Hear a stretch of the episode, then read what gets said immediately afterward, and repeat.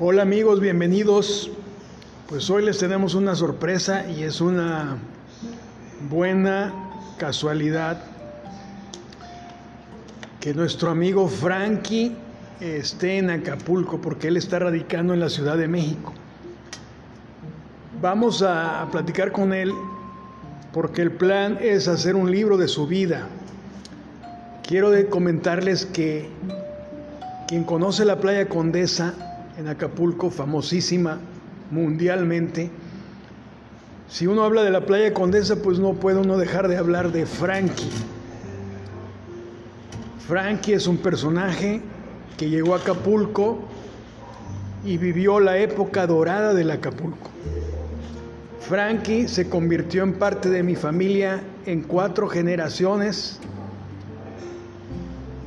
y se ha convertido en un amigo y un compañero de toda nuestra vida, de nuestros padres y ahora de nuestros hijos también.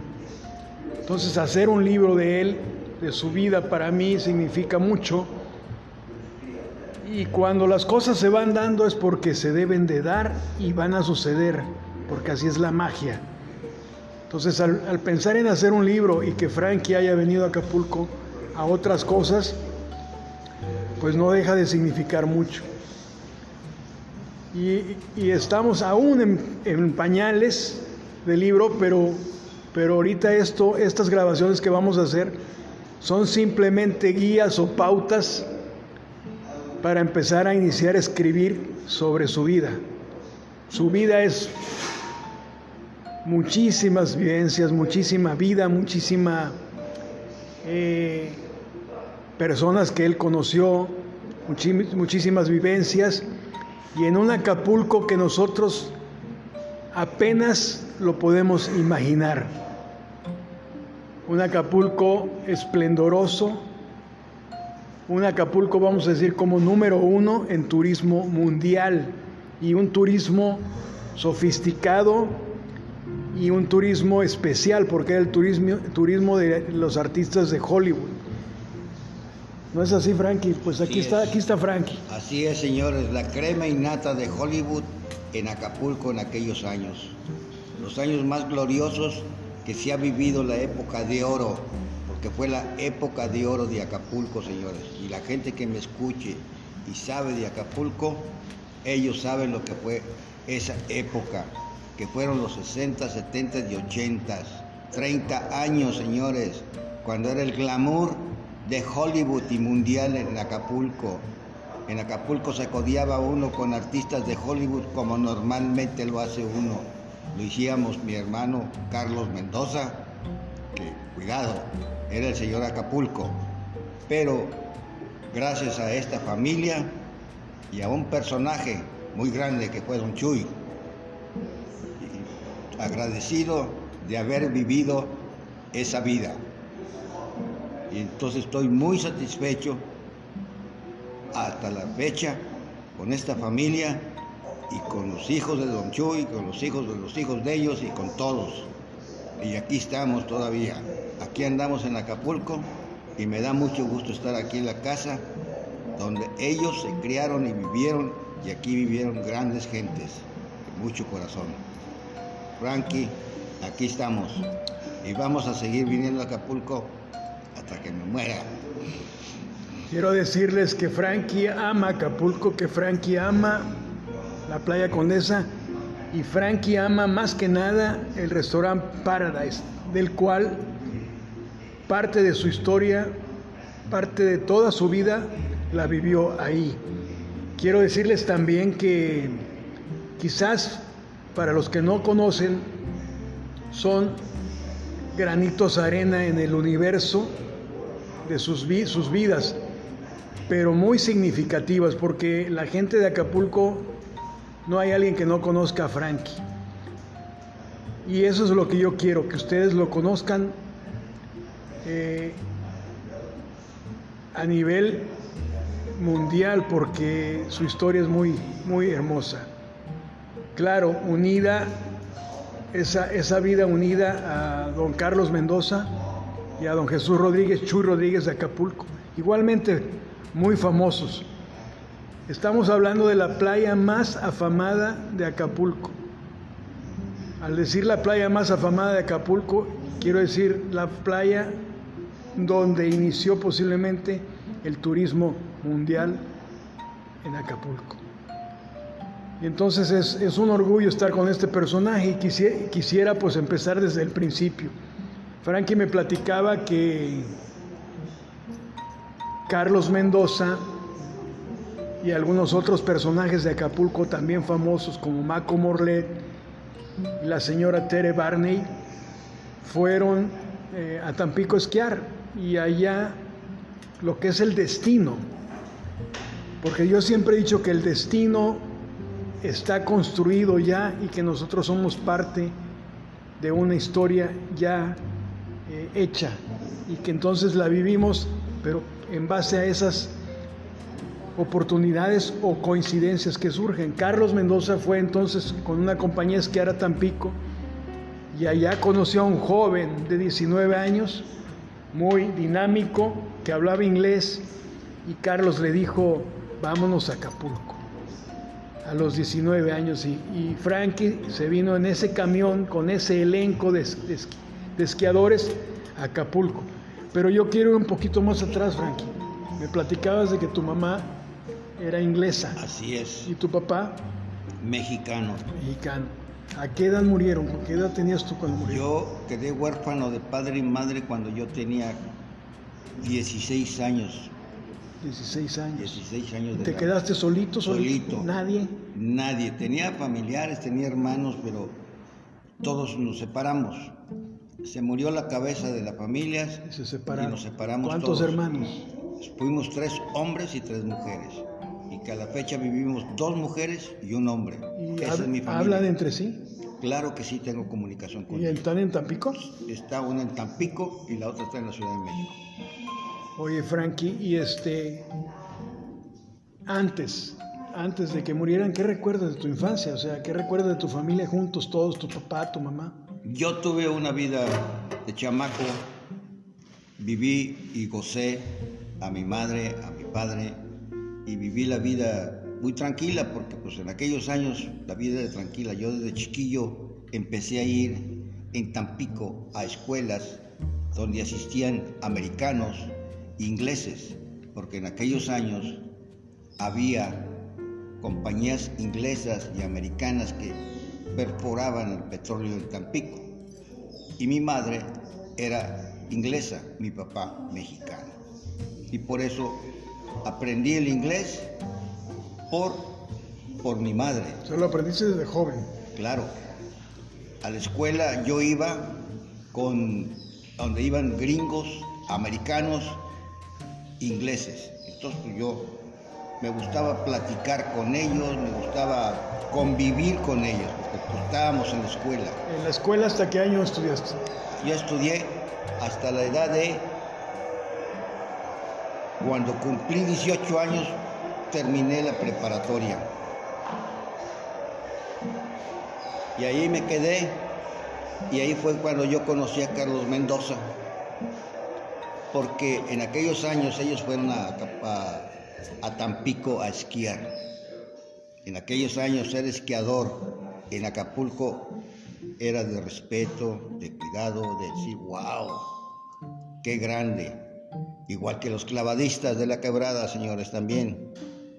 Y entonces, pues era lo más famoso que existía en Acapulco, la esquiada en, en el agua que estaba el club de esquís allá con el doctor Brophy. ¿Y allá en Tampico, en dónde esquiaron? ¿En el mar o...? Esquiaron ellos en la bahía, sea, donde está el Pánuco.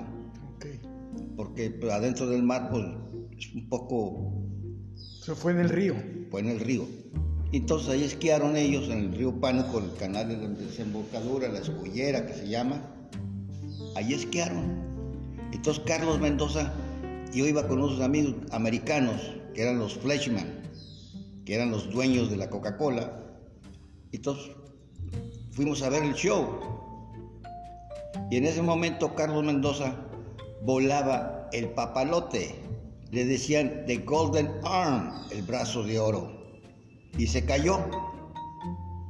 Entonces nosotros fuimos y lo recogimos con el barco. y fue cuando Carlos Mendoza a mí me conoció y me ofreció que me viniera con él a Acapulco. Yo estaba huérfano, yo no tenía ninguna atadura, dije pues me voy. Yo conocí Acapulco por las películas, pero nunca me imaginé que Acapulco era lo más grandioso. cambió tu vida. Cambió por completo mi vida aquí, mucho. Mucho cambió la vida. pues a los 19 años. Y me platicabas que llegaste a Azueta, ¿no? La calle de Azueta. La calle de Azueta con Carlos Mendoza. Y que no estaba aún el Paradise. No. Carlos era taxista. Claro, Carlos era taxista, le decían el papel de China. Y otra gente lo conocía ya en el club de esquís como el, el hombre del brazo de oro. A ver, Frankie, y platícanos que andabas tú Carlos de taxista y tú como compañero. Sí. Y conoció a Marilyn Monroe, ¿no? Conocieron a Marilyn Monroe. Sí, en el Hotel Mirador. Y de ahí Carlos la conoció y, salió con nosotros una noche o dos noches, recuerdo, y la llevamos a bailar. Había un lugar que en aquellos años era el Playa Suave. Ahí tocaba música tropical y ahí tocaba un bongocero cubano que se llamaba Tabaquito. Tabaquito. Ese fue esposo de Tongolele. Esposo de Tongolele. Fue esposo de Tongolele. Es el papá de los cuates. Él tuviera ellos, ella tiene dos hijos que son cuates y son de Tabaquito. Bueno. Tabaquito era cubano. Claro. Era bongocero. Él tocaba las, tumbas. Y en aquellos años, pues era. Aquí reinaba la música tropical. No, hay muchas anécdotas que yo les puedo contar. bueno, una. Lobo y Melón, que era un conjunto tropical muy famoso de aquellos años. Iban al Paradise a tocar gratis. Richard Lemus cuando se hizo el, el Lacutiki, Jimmy Monterrey, que tuvo su negocio allá por Caleta. Hay mucha, mucha historia, mucha historia en esa playa, demasiada. Bueno, eh, el libro, el libro que vamos a hacer, Frankie, imagínate lo que va a impactar cuando hablemos de se la pasaban ahí, pues porque no todos eran lo que llegaron a ser. Tiene que haber un principio, ¿no? Un antecedente. Nos platicabas, por ejemplo, de Andrés García, que era instructor de buceo en el Hotel Hilton. En aquella época, Andrés García, pues no era lo que llegó a ser. Y, entonces toda esa riqueza de todos esos personajes, como Hugo Stiglitz, Jorge Luque, Jorge Luque, de grandes artistas, que muchos de ellos inclusive eran vagos y se la pasaban ahí en la playa Condesa, porque es, así es la vida. Antes no eres lo que llegas a ser. Por eso es tu riqueza, Frankie, porque todas las personas que, que cruzaron por tu vida, ¿no? Sí, muchas personalidades que yo conocí por, con Carlos Mendoza, muchos, con Henry Kissinger. Te codeaste, te codeaste con este Tony Curtis. Tony Curtis. Brigitte Bardot. Brigitte Bardot. Después Sergio Méndez, Hell Harper, el trompetista de los Tijuana Brass. Bueno, hay una historia, digo, no los vamos a, a aburrir, desde luego, con ese libro porque está increíble. Y músicos, si me escuchan, también tuve el privilegio de conocer y estar en Los Ángeles con él, con Quincy Jones, el, músico arreglista de Frank Sinatra y de Sammy Davis Jr. Quiero, y quiero, de Dean Martin. Quiero, Frankie, platicarles, porque en aquella época decías tú que la cocaína era muy poco, ¿no? Ah, no.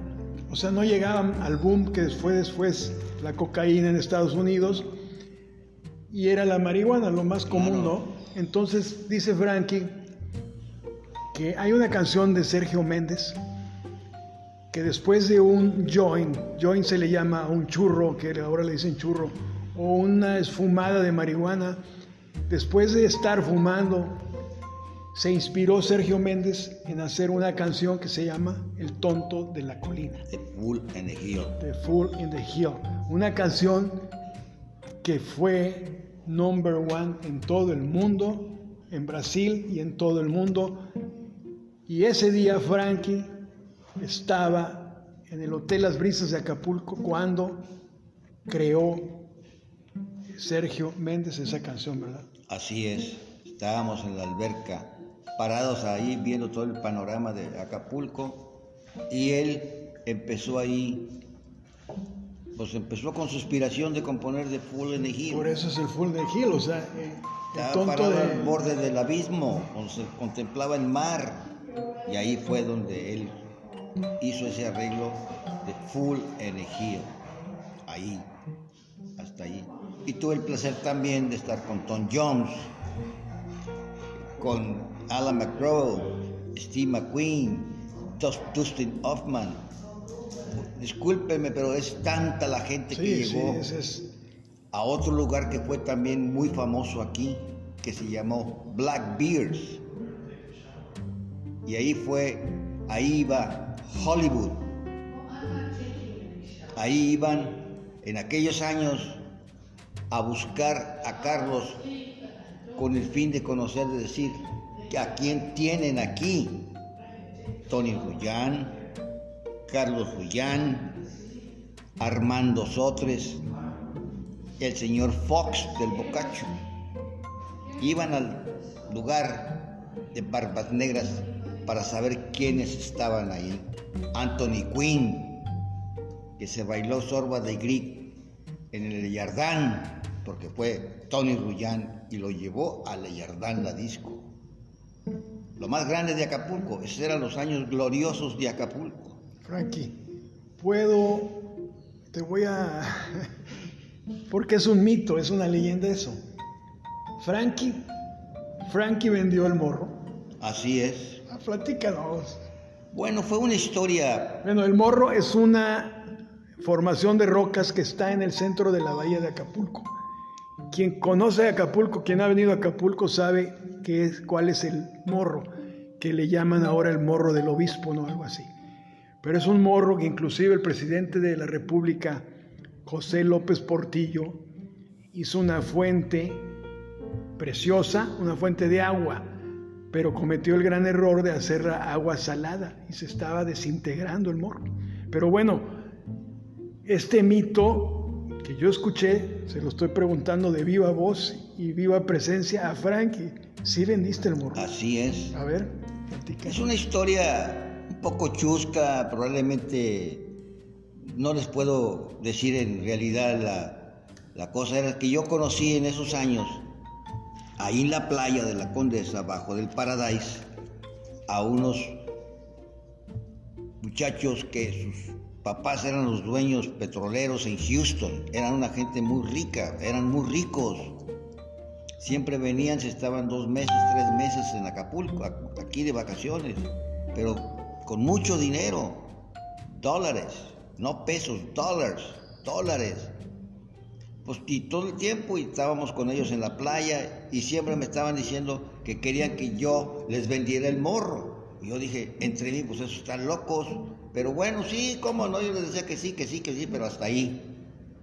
Tuvieron ellos una fiesta aquí en un suites que se llama Suites International, que están aquí por Lomas del Mar, que en aquellos años pues era famoso. Cerca del Hotel Villavera. Eh, tienen rentaron a ellos el- los penthouse de arriba y ahí hicieron la fiesta. Y en esa vez ahí la fiesta, lo de las copas o lo que ustedes quieran, se dio la ocasión que me dice a mí uno de los americanos, de los muchachos que yo conozco, me dice, oye Frankie, dice, ¿me vas a vender el morro, sí o no? Y pues yo les dije que sí, pero hasta ahí, ¿me entiendes? Pero nomás por, como quien dice vulgarmente, se dice, les di el avión. No lo creí, me llama después a su recámara y me dice, ¿cuánto quieres por el morro? Y me saca una maleta con puros billetes de a 100 dólares y de a 50. Yo lo veo y digo, wow, qué ¿qué hago? Le dije, sí, te lo vendo. ¿Cuánto quieres? Y en esos años a mí se me ocurrió, dame 10,000 dólares, dame 10 mil dólares. Y me los dio en puros billetes de 100 y de 50. Y entonces me dijo, ya, le digo, ya. Ahí quedó. Hasta la fecha los estoy esperando. No sé dónde andan, qué pasó, no sé. Ellos regresaron a Estados Unidos, a Houston o a Dallas y hasta ahí. Y por eso fue que, pues yo lo hice. Pero se lo consulté y se lo dije a Don Chuy.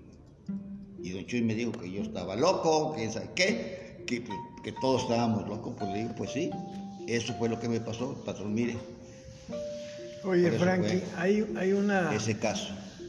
Hay unas historias, hay una anécdota o una vivencia que yo la viví, en el sentido de que, y me da mucho orgullo porque así era mi papá, ¿no? Este, la gente llegaba, ¿dónde está el dueño del Paradise? Así I want to meet the owner of Paradise. Frankie, where is the owner of Paradise?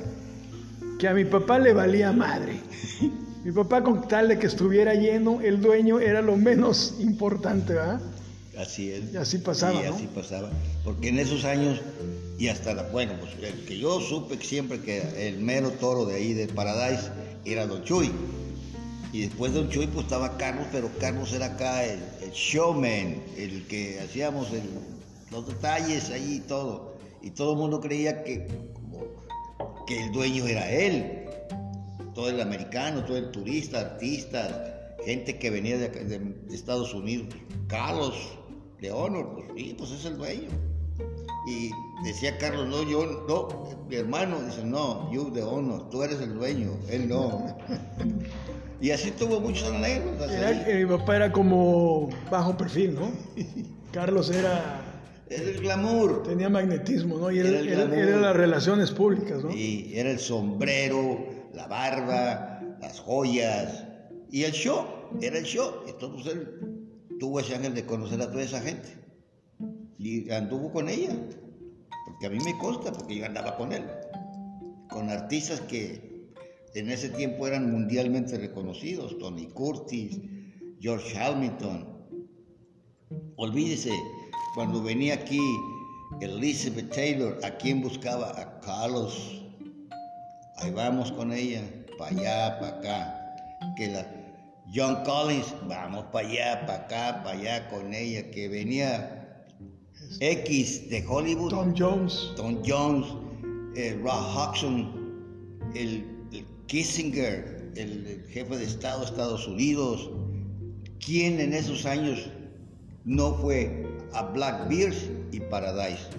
Todo el mundo el presidente que fue un expresidente de México, Miguel de la Madrid, con su familia, en fin, Paullada, que fue procurador de justicia, el, señor Beteta, ¿quién no fue? Frankie, Frankie vio surgir a, las discotecas en Acapulco. ¿eh? Quiero platicarles eso de, de Armando Sotres, que fue uno de los lugares más eh, ¿cómo se podría decir más? Íconos. Ícono, ¿no? De la, de la crema innata que estaba con la crema innata de, de, la Sociedad de México. Armandos Le Club, ¿no? Armandos Le Club. En aquellos años, Armandos Le Club y el otro, el Tequila Gogó, de Teddy Stoffer. Y de ahí, Bocacho, si ahorita Baby Yo tiene 30 años, yo le estoy hablando a usted hace 40 o 50 años. O más. Cuando no había nada en Acapulco. Me, habla, me hablas de otra, ¿no? Que se llamaba Whisky. El Whisky a Gogó. Otra discoteca, el dueño se llamaba Tom. Estamos hablando de la época de el twist, del bule bule y todo eso, ¿no? la época psicodélica. Sí. Los hippies. Sí, los hippies cuando todo el mundo había música viva en todos los lugares el Acutiqui. El Acutiqui vino después. Allí había un lugar que se llamaba el Cocotal. Y ahí tocaba Pepe Arevalo, el que tiene una orquesta ahora de músico, de música tropical. Y al lado se vendió ese lugar y ahí se hizo el Acutiqui, ahí estaba el rebozo. Y de ahí del rebozo se hizo el Acutique y ahí nació, ahí estuvo tocando Richard Lemos, el baterista. Bueno, ¿quién lo tocó? El mejor baterista de México, el Vitaminas, que le decían, un chaparro, el gordito, uno de los mejores bateristas en jazz. Había un trompetista muy famoso aquí en Acapulco que se llamaba Freddy Guzman. Su, el otro, saxofonistas, Macario, este, Chito Fierro, Abel Blancas. Olvídense, señores, es mucha historia de Acapulco ahí, en ese lugar que se llama la Playa La Condesa, porque ahí se conoció a toda esa gente. Qué bueno, fue la historia de ahí. Y sigue siendo historia hasta la fecha. Pues amigos, esta es una probadita que tendremos más estos días que estar Frankie en Acapulco para ir recabando información y poder empezar a armar el libro que va a ser todo un éxito precisamente por la vida tan llena de anécdotas de Frankie. O sea, entonces Frankie, tú eres Torres, ¿qué? Laibon. Live por, tu mamá. Yes, mi mamá era inglesa y mi papá era mexicano. Pero pues aquí en Acapulco todo el mundo me conoce por Frankie. Frankie Boy. Aquí soy Frankie y Frankie seré Frankie hasta que me muera, no me queda otra. Francisco. Francisco Torres. Torres Ese es mi really name, es mi verdadero nombre.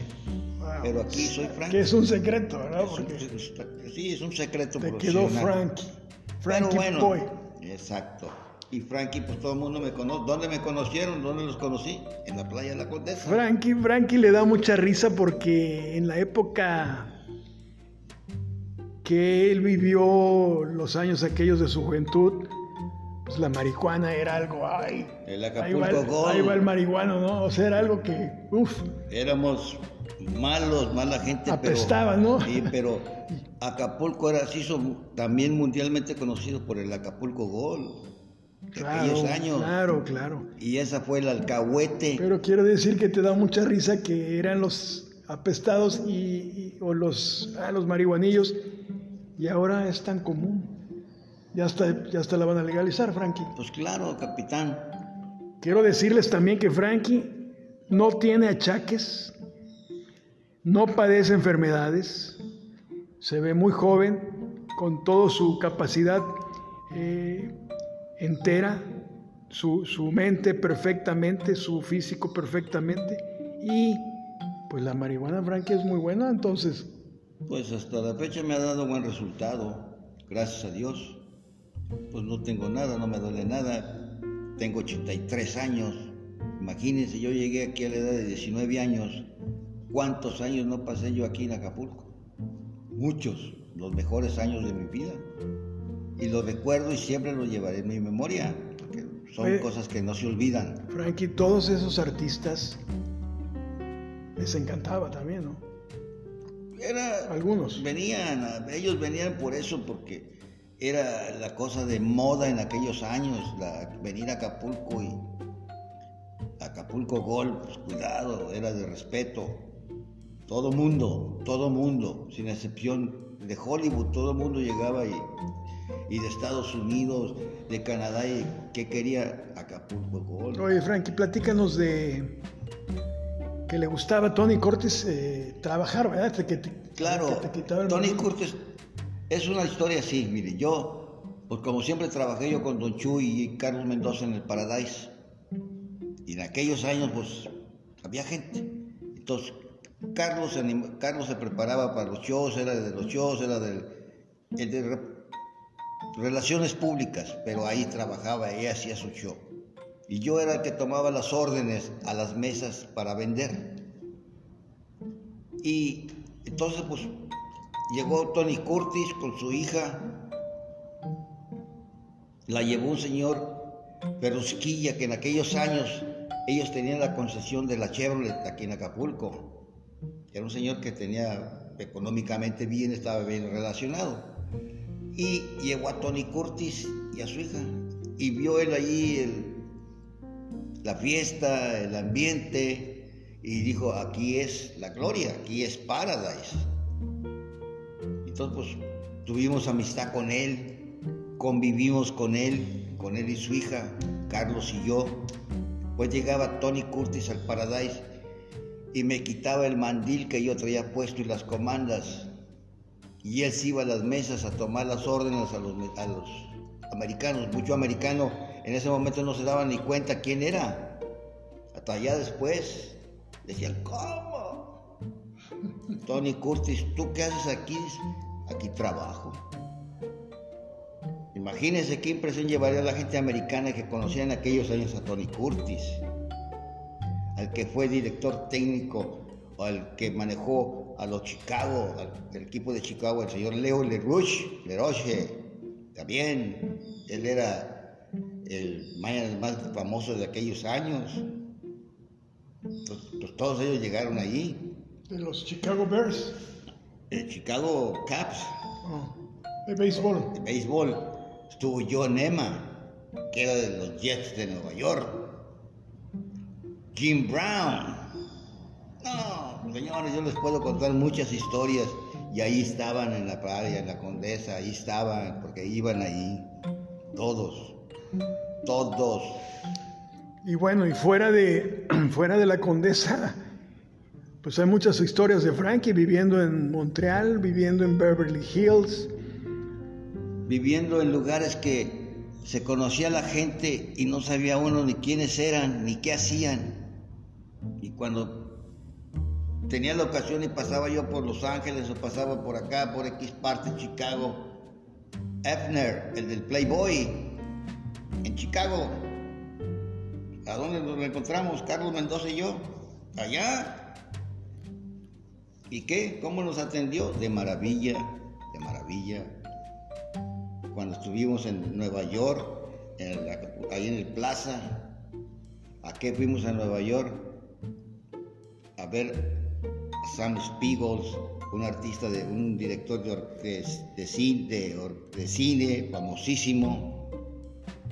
Muchas historias, hay muchas historias. Sí, Frankie, a mí me tocó la colita, o sea, ya lo último, y todavía viví eh, historias increíbles, o sea, conocer al dueño de la cadena Holiday Inn mundial al señor Pratt, en el Paradise, a su esposa, a sus hijos, a su familia, este, conocer a la hija, ser novio de la hija de un gran petrolero en, de Houston y estar a punto de casarme con su hija.